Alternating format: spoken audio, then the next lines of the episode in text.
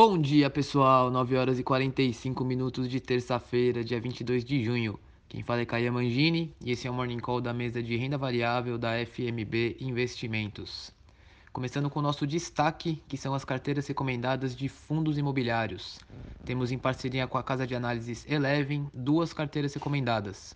A primeira é a carteira de renda patrimonial, focada em fundos que pagam bons dividendos para o cliente ter uma renda mensal e a outra é uma carteira chamada ganho de capital, focada em fundos que têm um potencial de crescimento no longo prazo para o cliente ganhar com a valorização da cota. Se tiver interesse, me mande uma mensagem que a gente conversa. Agora falando das bolsas, o índice Bovespa fechou a segunda-feira em alta de 0,7%, na casa dos 129.200 pontos. Vamos ver como está o pré-mercado agora. Bolsas operando no terreno misto. Ibov caindo 0,2%, nos Estados Unidos, S&P subindo 0,1% e Nasdaq subindo 0,2%. Europa cai 0,1%. Algumas notícias para vocês.